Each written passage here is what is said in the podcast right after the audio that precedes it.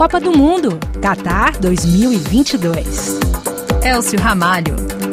Além da derrota inesperada de 1 a 0 para Camarões pela fase de grupos, a seleção brasileira teve outra notícia desastrosa. Perdeu dois jogadores para esta Copa: o lateral esquerdo Alex Telles e o atacante Gabriel Jesus. Eles foram cortados por causa de lesões no joelho.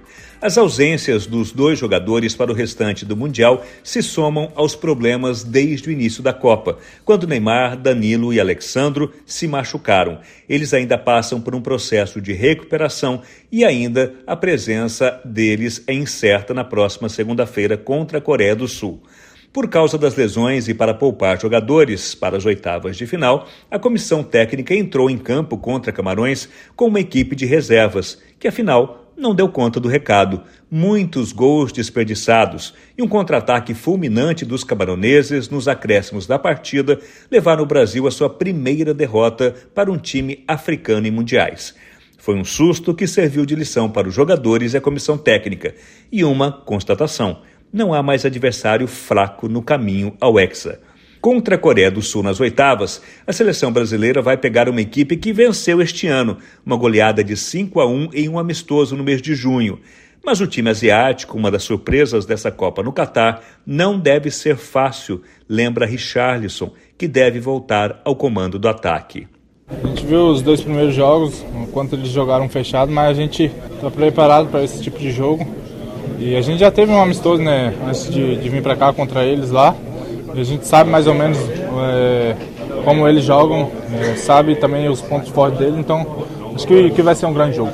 Thiago Silva, que deve voltar a usar a braçadeira de capitão, também espera um jogo aberto com os sul-coreanos. A característica deles não, não é muito defensiva, né?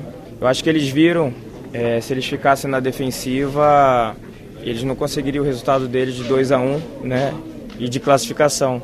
Contra a gente, eu te juro assim que eu não sei como é que eles vão vir, em função da gente ter vencido aquele jogo com placar elástico.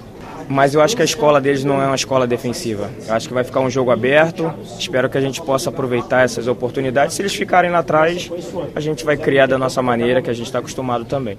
Muita expectativa também por parte da torcida brasileira presente em Doha. Apesar da decepção com a derrota para Camarões, ela mantém confiança no time titular. A reportagem da RFI conversou com diversos brasileiros passeando e fazendo compras no famoso Souk Wakif, um dos principais pontos turísticos de Doha. De comida, vestuário e joias, encontra-se de quase tudo no grande mercado onde torcedores do mundo inteiro se mistura aos comerciantes locais. E em meio a uma compra e outra, torcedores do Brasil se mostraram surpresos e decepcionados com a derrota inesperada para Camarões na sexta-feira. Robson Magri considera o resultado uma lição para a seleção brasileira. O Brasil jogou com o time inteiro reserva, isso influencia pra caramba no, no modo de jogar da seleção. Que sirva o susto, né, para dar uma acordada na seleção. Talvez tenha sido até bom ter perdido de uma seleção mais fraca mesmo, para dar uma agitada e eles verem que Copa do Mundo tem mais nenhum bobo, né, todo time é esperto. E eu ainda acredito, acho que o Brasil é grande favorito para levar esse título, para a gente levantar o Hexa. Seu amigo Nivaldo Negriziolo é crítico em relação à estratégia de Tite e se mostra preocupado. A gente percebeu que o time reserva não é a mesma coisa do que os titulares, né? O Neymar é insubstituível, mas assim, tem outros jogadores também, como o Casimiro. Se não jogar, o time perde completamente o perfil, perde completamente não sei se a vontade de jogar, a vontade de ganhar. Então, me decepcionou muito o Tite ontem por ter escalado o time do jeito que ele escalou. Podia ter poupado alguns titulares, claro, mas eu acho que tinha que manter a base da seleção porque é um campeonato de sete jogos. O cara tem que ter todas, tem que aproveitar todas as oportunidades para o time jogar, para se aperfeiçoar na tática, para se aperfeiçoar no, nos fundamentos. Eu esperava mais da, da seleção tenho confiança ainda no título em função dos titulares, né? Vamos ver, esperamos que tenha servido essa derrota para acordar e fazer com que o time jogue com vontade mesmo e, e, e queira levar esse caneco para casa. Confiança também é exibida pelo seu amigo Maurício Pereira. Foi ruim o resultado, apesar de que o time jogou, jogou mais ou menos bem, eu acho. É, a gente teve algumas chances de gol, perderam bastante gol e no fim tomamos aquele gol no, no, no, nos acréscimos e não teve como recuperar. Mas eu acho que a gente tem chance ainda. O nosso time principal é bom e com o retorno do, do Neymar eu acho que a gente tem tudo para conquistar o Hexa esse ano. Já Tavinho Pereira, também de São Paulo, vê a seleção indo até o final, principalmente pela qualidade do time principal.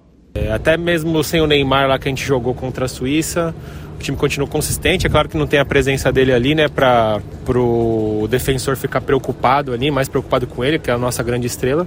Mas mesmo sem ele, a gente está com um time bem conciso ali, né, bem, bem forte para trazer essa essa taça pra gente, porque comparando com os outros times grandes, né, que a gente vê aí Argentina, França, que para mim são os dois principais rivais aí para para levar essa Copa aqui do Catar. Eu acho que o Brasil está bem forte aí, eu estou bem otimista para trazer o Hexa para casa. De Doha, Elcio Ramalho, Rádio França Internacional.